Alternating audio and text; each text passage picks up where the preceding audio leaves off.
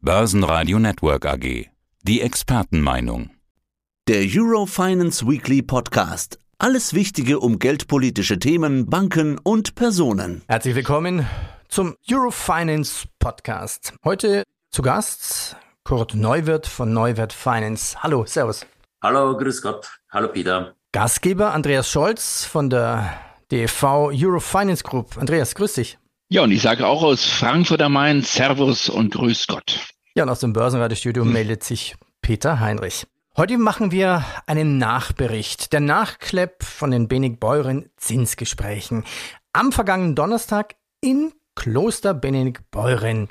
Ja, und hier gab es einen offenen und kritischen Diskurs zwischen Zinsexperten, EZB-Ökonomen und Finanzmarktakteuren. Ja, und alle waren auf der Suche nach dem Gipfel, auf der Gipfelsuche. Kurt, wie war's? Also, ich würde mal sagen, ich gehe mal so auf das Feedback der Teilnehmer ein und die Location war, glaube ich, außergewöhnlich gut getroffen. Wir waren ja nicht in einem typischen Hotel, sondern in den wunderschönen Barockschloss, Barocksaal im wunderschönen Kloster im Benediktbeuern, südlich von München. Unten liegend an der Benediktenwand quasi. Da wird Andreas nachher noch mehr dazu sagen, wie das ist mit der Gipfelbesteigung.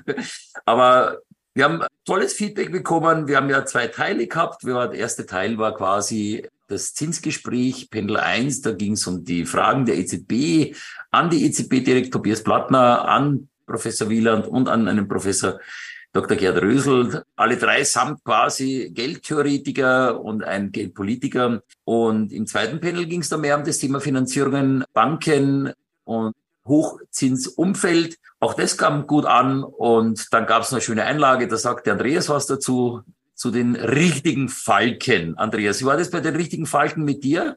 Ja, wir haben also schon so einige Überraschungen gehabt und das hat der Code noch kurzfristig erfolgreich organisiert. Wir haben ja einmal mehr viel, viel über Falken und Tauben gesprochen, also über die geldpolitische Ausrichtung der EZB. Im Moment das ist jetzt keine große Überraschung, sind die Falken oder fühlen sich die Falken weiterhin ganz klar im Aufwind. Und in meiner Runde im Zinsgespräch eins habe ich natürlich auch gefragt, wer ist hier was? Und mein Eindruck war, mindestens zwei Falken waren mit auf der Bühne. Der Vertreter der EZB hat sich da ein bisschen neutraler positioniert. Die Präsidentin selber hat ja mal auf die Frage geantwortet, Frau Lagarde, fühlen Sie sich eher als Taube oder eher als Falke. Das war kurz zu Beginn ihrer Amtszeit. Und da hat sie dann sehr wohlweislich geantwortet, nein, ich bin eine Eule. Also auf jeden Fall waren zwei Falken da, aber das ist schon wieder falsch. Es war ein dritter Falke auch noch da, nämlich Arthur, ein sogenannter Sackerfalke, nicht, Kurt? Und das ist ein ganz besonderer Falke, ein kostbares Exemplar, was dann völlig stressfrei, völlig relaxed zu Besuch war. So konnten wir dann alle auch nochmal einen echten, einen wahrhaften Falken sozusagen in Benedikt Beuern. Das sind nicht die Benedikt Beuren Zinsgespräche, das ist erstes Benedikt Beuern und das war ein wunderbarer und ist ein wunderbarer Ort, nicht nur aufgrund des Klosters, nein, aufgrund dieser ganzen Atmosphäre dort im blauen Land, im Voralpenland, im Pfaffenwinkel, im Leusachtal. Es gibt so viele Bezeichnungen und Begriffe dafür. Und es war richtig so, dass wir gesagt haben, wir gehen weg vom Finanzplatz Frankfurt. Wir suchen mal bewusst den Abstand, auch den räumlichen, den örtlichen Abstand zu EZB, jetzt, jetzt zu mal, Bundesbank und den Banken. Und ich sage, und das will, das will ich nur abschließend noch sagen, das tut gut, das macht den Geist auch frei und das regt dann an zu ganz besonderen Gesprächen. Und das ist der Geist und Charakter dieser Benedikt Beurer Zinsgespräche. Nochmal zum besseren Verständnis. Also was ist jetzt da anders in diesem Kloster, in diesem Umgebung? Was ist anders in dieser theologischen Umgebung als im Konferenzraum in Frankfurt? Naja, nicht nur theologische Umgebung, sondern da ist ja auch gleich das Fraunhofer Institut angesiedelt, also Teile des Fraunhofer Instituts. Es ist ein, ist ein Ort des, natürlich des theologischen Austausches. Die Salesianer Don Bosco sind dort zu Hause immer noch aktiv sehr aktiv in der, in der Jugend, in der Kinderarbeit. Aber es ist auch ein Ort des geistigen Austausches. Und es ist der Rahmen. Ich finde, es ist der Rahmen, nicht nur der Barocksaal, sondern der Rahmen dieses Klosters, was ja übrigens schon Johann Wolfgang von Goethe damals begeistert hat. Es ist, wenn man dort vor Ort ist, ein anderes Lebensgefühl und das öffnet dann nochmal den Geist ganz anders, unabhängig, ob man jetzt über die Kirche diskutiert oder eben über Geldpolitik. Und wir wollten ja, Kurt und ich, mit dieser Idee bewusst eben diesen Austausch fördern zwischen Theorie, und Praxis, zwischen denen, die Geldpolitik verantworten, weil sie Geldpolitiker sind, denen, die sie kritisch beobachten und denen, die damit leben und arbeiten müssen, also den Finanzmarktakteuren. Da war es, glaube ich, die richtige Umgebung dafür. Könnte ich auch mit Augenzwinkern sagen, so ein bisschen EZB-Theologie. ja. Also die Zinssuchenden quasi im Kloster auf der Suche nach dem Zinsgipfel. Habt ihr denn jetzt den Zinsgipfel gefunden, Andreas? Ich habe heute in meinem, in meinem Wochenkommentar gesagt, auf der Suche nach dem Zinsgipfel. Wir haben ihn natürlich nicht genau ausmessen können. Wir sind uns aber alle einig gewesen, auch am Abend im Klostersaal, dass wir noch ein Stück Klettertour vor uns haben. Danach sieht es aus. Wir sehen schon den Gipfel. Also wir sind schon auf dem besten Wege dorthin aber wir sind noch nicht kurz davor. Also da ist noch ein bisschen Wegstrecke drin. Vielleicht nicht ganz so viel, wie es die Extremfalken sich wünschen würden. Es ist ja auch immer auch ein bisschen Kompromiss im Rat der EZB. Aber ich gehe davon aus, dass wir nicht nur jetzt am 27. Juli, also an, in der letzten Sitzung vor der Sommerpause nochmal einen 25 Basispunkte Schritt sehen werden. Das war auch dort natürlich ganz klar auch die Meinung im Barocksaal. Das ist nun keine große Überraschung. Also wenn man darauf wettet, bekommt man nicht viel Geld, sondern maximal seinen Einsatz zurück. Es wird aber nach der Sommerpause sicherlich nochmal einen weiteren Zinsschritt geben. Und wenn es nach Volker Wieland ginge, einem der bekanntesten ECB Watcher hier aus Frankfurt, dann könnte am Ende bei diesem Gipfel, wenn wir ihn denn dann mal erreicht haben, den sogenannten Zinsgipfel, eher eine 5 vor dem Komma stehen als eine 4. Das war zumindest mal eine Aussage, dass da doch noch ein bisschen Wegstrecke zu machen ist auf unserer Zinsbergtour oder Klettertour. Ja, kurz, wann kommt denn der Gipfel und wie hoch ist er denn? Also der Gipfel dürfte aus unserer Perspektive ja schon erreicht sein. Aus der Perspektive der EZB und der Falken, die in der EZB sitzen oder in den nationalen Notenbanken, da werden wir auf jeden Fall jetzt nochmal im Juli, werden wir sicher nochmal den Zinsschritt durchführen und wahrscheinlich dann nach der Sommerpause. Na, dann werden wir mal sehen, was mit Amerika passiert. Amerika wird ja auch nochmal einen Zinsschritt machen. Wir gehen davon aus, dass eine zu, ein zu starker Aktionismus stattfindet. Und das führt natürlich dazu, dass wir gar nicht die Phase haben, dass diese Zinsanhebungen seit dem Juli letzten Jahres, seit einem Jahr und in der Zwischenzeit um vier Prozent dass die vielleicht auch schon zu hoch sein können, weil diese Schritte konnten sich ja noch gar nicht auswirken. Sie brauchen ja monatelang, bis sich ein einzelner Zinsschritt auswirkt in der Wirtschaft. Aber wenn wir uns mal die Bauwirtschaft, die Immobilienwirtschaft anschauen, wir sind mitten in einer Rezession. Firmen gehen pleite, Insolvenzen werden fast wöchentlich vermeldet. Also genauso wie gesagt in der Immobilienwirtschaft als Gesamtes, nicht nur die Bauindustrie. Und die Produktion, die normale Industrieproduktion beginnt ja auch schon massiv zu schwächeln. Was noch massiv gut läuft, ist natürlich Dienstleistung. Warum? Sehr viele Reisen. Die Menschen wollen nach der Pandemie wieder raus. Die holen Reisen nach. Die wollen Urlaube machen, weil sie quasi jetzt zwei Jahre oder zweieinhalb Jahre keine Urlaube machen konnten, durften. Also der Dienstleistungssektor ist nach wie vor stark. Und in Amerika haben wir dieses Damoklesschwert die Jobless Claims, also das ist ja dieses Frühsignal der Arbeitslosenanmeldungen, Arbeitslosenhilfen, das zeigt, dass in Amerika das viele, viele Geld nach wie vor wirkt. Und so gesehen, ja, wir brauchen noch eine Hochzinsphase für mindestens drei bis sechs Monate. Wir brauchen zwar keine weiteren, aus unserer Sicht, keine weiteren Zinsschritte. Es langt, das jetzige Niveau mal zu verdauen und auch ohne weiteren Zinsschritten werden wir in die Rezession reinmarschieren. Andreas, mit dabei war ja auch Tobias Blattner. Er ist seit August 2021 Berater und Vorstand der Europäischen Zentralbank. Also auf seiner Visitenkarte steht Advisor of the Council of the Executive Board. Andreas, wie ist der Eindruck von Herrn Blattner von der EZB? Ein sehr angenehmer Mensch, der uns, glaube ich, gezeigt hat, dass die EZB nicht irgendwo eine nur Institution ist, eine europäische, sondern dass dort Menschen arbeiten und nicht Maschinen entscheiden. Das war, glaube ich, etwas, was auch Kurt hier unterstreichen wird und teilen wird. Ein sehr sympathischer Auftritt. Mit Sympathie alleine bekommt man jetzt keine Punkte bei einer solchen Konferenz.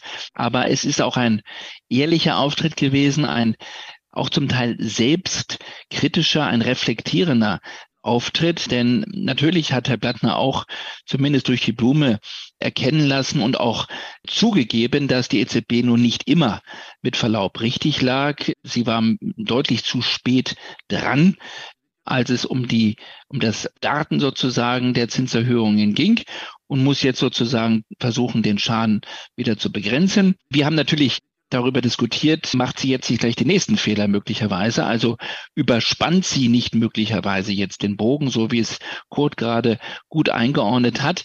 Denn wir haben 400 Basispunkte Zinserhöhungen, aber Zinserhöhungen brauchen ihre Zeit, bis sie wirken, 12 bis 18 Monate. Das heißt, die große Wirkung wird sich erst noch entfalten und wir sehen jetzt schon Bremsspuren und trotzdem machte auch Blattner klar, es wird noch weitere Zinsschritte geben müssen. Man will eben nicht zu früh aufhören. Man will nicht den Fehler, den nächsten Fehler begehen. Das könnte aber genau dieser Fehler sein, dass man jetzt eben zu viel tut. Aber das konnten wir nicht abschließend klären. Aber dass wir überhaupt so offen mit jemandem sprechen konnte, der direkt sozusagen in der Vorbereitung der Sitzungen des Councils ist, also der Ratssitzungen, der direkt auch den Board der Europäischen Zentralbank berät, intern und ihm zuarbeitet. Er ist wirklich so nah dran, wie man nicht nah dran sein kann, dass diese Person sich so offen und auch, wie gesagt, so reflektierend sich bei uns geäußert hat, das ist keine Selbstverständlichkeit. Das hat mich durchaus beeindruckt und er hat selber hat gesagt, es war die richtige Bühne. Die EZB muss mehr nach draußen gehen. Sie muss mehr in den Diskurs gehen, in den Dialog gehen, auch in den kritischen Dialog. Und ich habe das Gefühl, unter der Präsidentschaft von Lagarde ist da eine neue Offenheit, eine ja, neue Transparenz oder mehr Transparenz. Es ist eine andere EZB im Umgang mit der Öffentlichkeit als unter Draghi. Da war man, ich habe es immer bezeichnet als Draghi-Schloss, da war man abgeschirmt, abgekapselt und abgehoben. Und das versucht man hier zu korrigieren. Und ein Tobias Glattner hat das sehr, sehr gut in Benedikt Beuern gemacht. Kurt, und wie ist dein Eindruck? Absolut. Also was ganz wesentlich ist, diese Nähe an Investoren. Unser Motto hieß ja, Geldpolitik meets Investoren, also sowohl in, er oder in erster Linie Immobilieninvestoren als auch andere mittelständische Unternehmen. Die UNIDO war sogar zugegen, eine Teilorganisation der UNO. Also ich würde mal sagen, er kam sehr klar für den Auftrag, den er hat. Und Andreas und ich wussten ja, die EZB kann jetzt nicht hergehen und sagen, wir werden dies und jenes noch klar machen. Eine Rezession herbeiführen.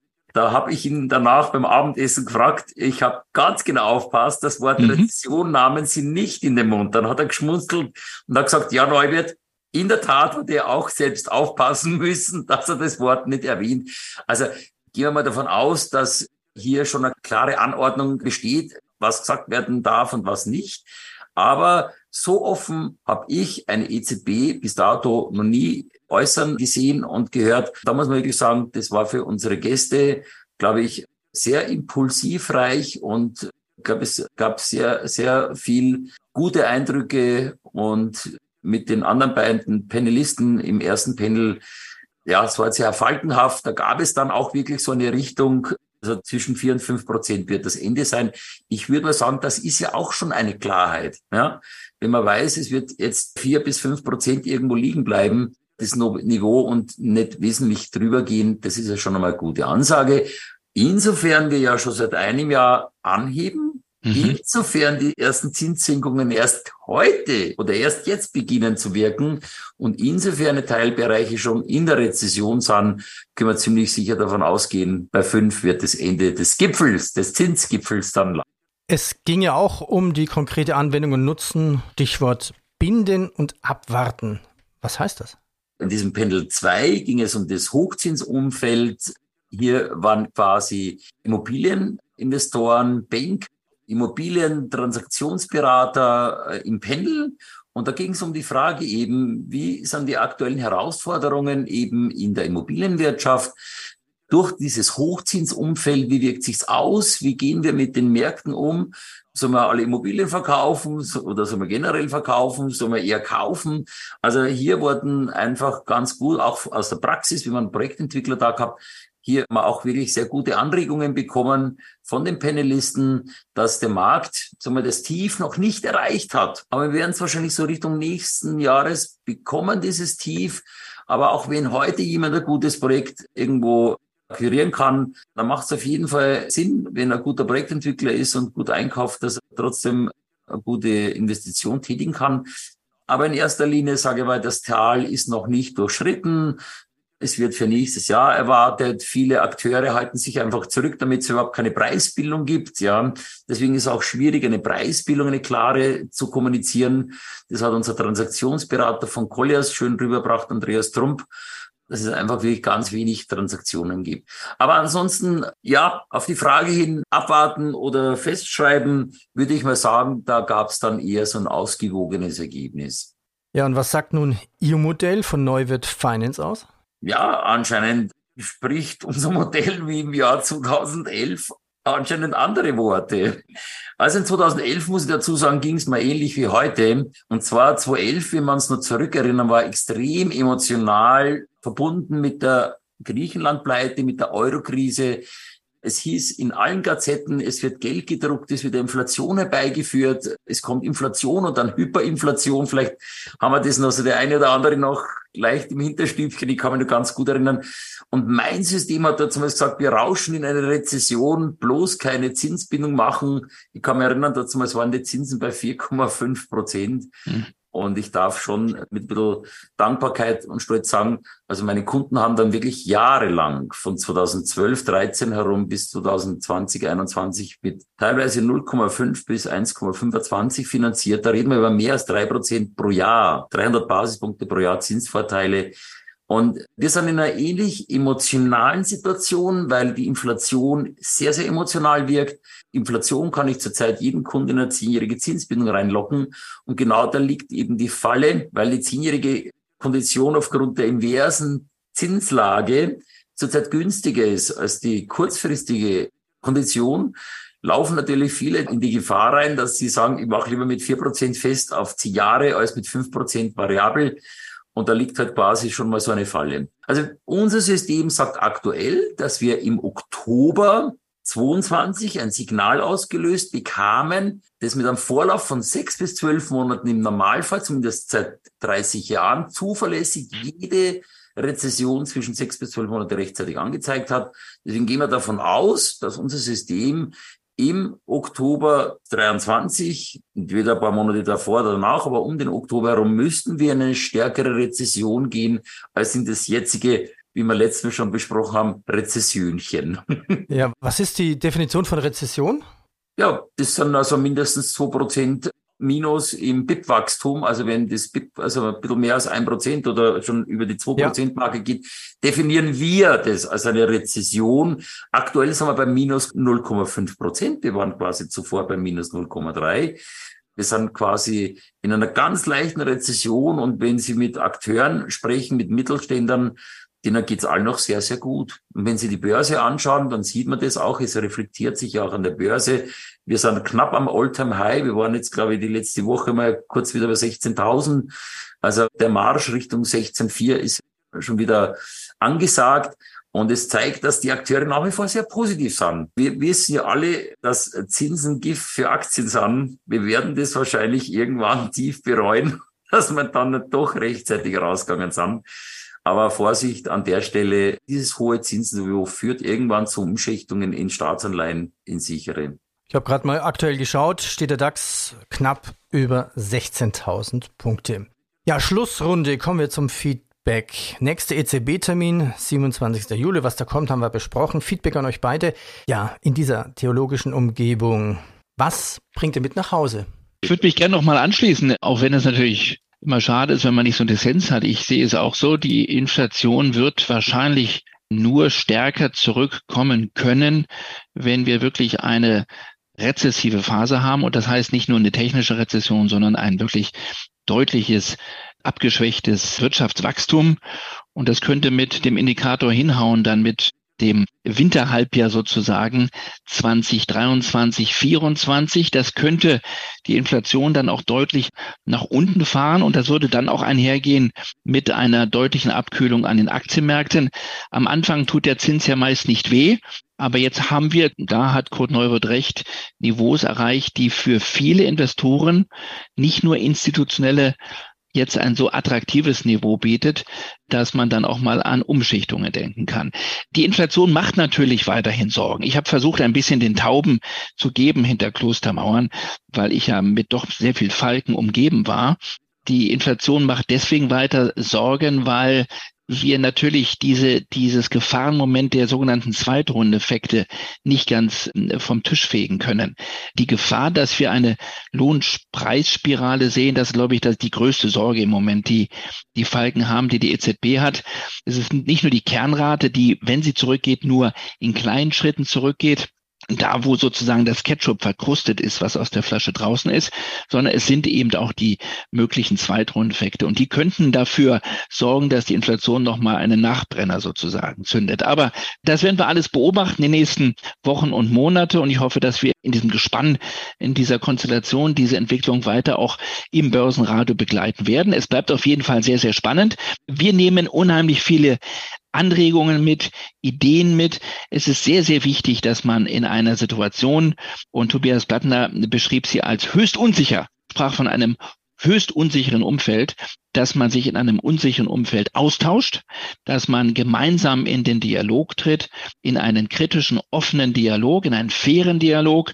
Und das haben diese ersten Benedikt Beurer Zinsgespräche bewiesen. Das kann man machen. Übrigens am zweiten Tag nach unserem Klostertreffen ist eine kleine Gruppe von Teilnehmern dann noch fast ganz nach oben aufgestiegen auf die Benediktenbahn. Es hat nicht für einen Gipfelsturm gereicht, aber zumindest für den Marsch auf die Tutzinger Hütte. Ich würde sagen, wenn ich abschließen darf, wir sind bei den Zinsen, bei den Leitzinsen höher, als es die Tutzinger Hütte ist. Wir sind näher dran am Gipfel als an der Tutzinger Hütte. Und den Gipfel, den habe ich gestern dann doch nochmal bestiegen. Also gestern war nämlich ein ganz historischer Tag in Benediktbeuern. Nach 65 Jahren wurde ein neues Gipfelkreuz aufgestellt. Und ich habe heute geschrieben, ja, in der Bergwelt ist fast alles genau vermessen. In der Bergwelt sind die Koordinaten bekannt bis auf den Millimeter, genau auf 1801 Meter Höhe über normal Null steht nun dieses Gipfelkreuz, fast zehn Meter hoch, erstrahlt es sozusagen über Benedikt Beuern. Und so genau können wir eben in der Ökonomie den Gipfel nicht bemessen. Das ist eben das Schwierige. Das ist der Unterschied zwischen der Bergwelt und der ökonomischen Welt. Das muss man akzeptieren. Aber der Blick auf die Benediktenwand, und als ich gestern runtermarschierte, war mir das und wurde mir das nochmal klar, der passt wunderbar, Peter, in unsere Zinslandschaft. Wir sind zügig erstmal nach oben gegangen, dann wurden die Zinsschritte kleiner. Und dann ist das kein spitzer Gipfel, sondern die Benediktenwand ist eben eine Wand. Es ist ein Bergrücken. Und wenn man den Gipfel erreicht hat, dann geht man erstmal ein bisschen geradeaus, ganz leicht wieder nach unten und das haben wir heute noch gar nicht angesprochen, wenn wir denn mal oben sein werden, dann werden die Zinsen wahrscheinlich auch nicht gleich wieder fallen, sondern ähnlich wie der Bergrücken der Benediktenwand erstmal geradeaus sich bewegen und dann wird es wieder einen Abstieg geben, auch bei den Zinsen. Also das Panorama, der Blick, der Charakter und die Bergstruktur dieser Benediktenwand, der passte auch perfekt zu den Zinsgesprächen in Benediktbeuern. Also Gipfelsuche erfolgreich bei den Binnig-Beuren Zinsgesprächen. Ich bedanke mich bei Kurt Neuwirth von Neuwirth Finance. Kurt, danke dir. Gerne, lieber Peter. Und danke an Andreas Scholz von der DV Euro Finance Group. Danke. Besten Dank und liebe Grüße vom Finanzplatz. Bis demnächst aus Starnberg. Das war der Euro Finance Weekly Podcast. Börsenradio Network AG.